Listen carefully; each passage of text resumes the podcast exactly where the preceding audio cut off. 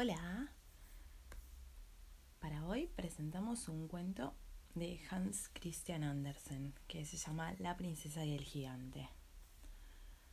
Había una vez un príncipe que quería casarse con una princesa, pero tenía que ser una princesa genuina. Para encontrar a esta princesa viajó por todo el mundo, pero en ningún lugar podía encontrarla.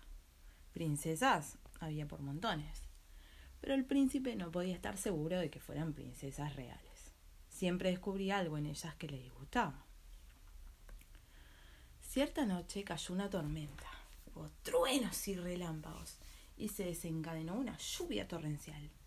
Entonces alguien toca la puerta del castillo, y la reina fue a ver de quién se trataba.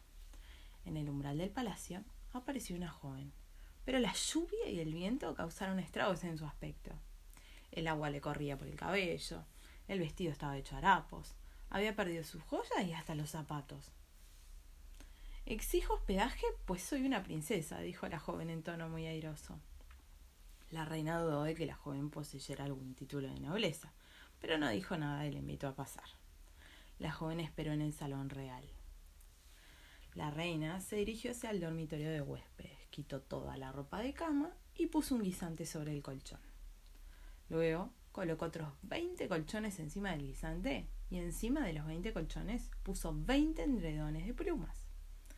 Después regresó al salón real y señalando el dormitorio de huéspedes dijo Puedes dormir en esa habitación. A la mañana siguiente, la reina y el príncipe le preguntaron a la joven cómo había dormido. Oh, terriblemente mal, respondió la joven.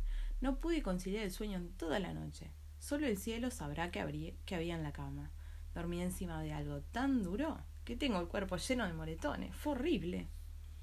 Ahora sabían que ella era una verdadera princesa, porque había sentido el guisante a través de los veinte colchones y los veinte endredones. Solo una princesa genuina puede ser tan sensible. Fue así como el príncipe se casó con ella, seguro de haber conseguido lo que tanto buscaba.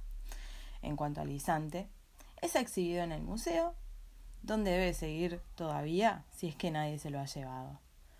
Y esta sí es una historia verdadera. Y colorín colorado, este cuento se ha terminado.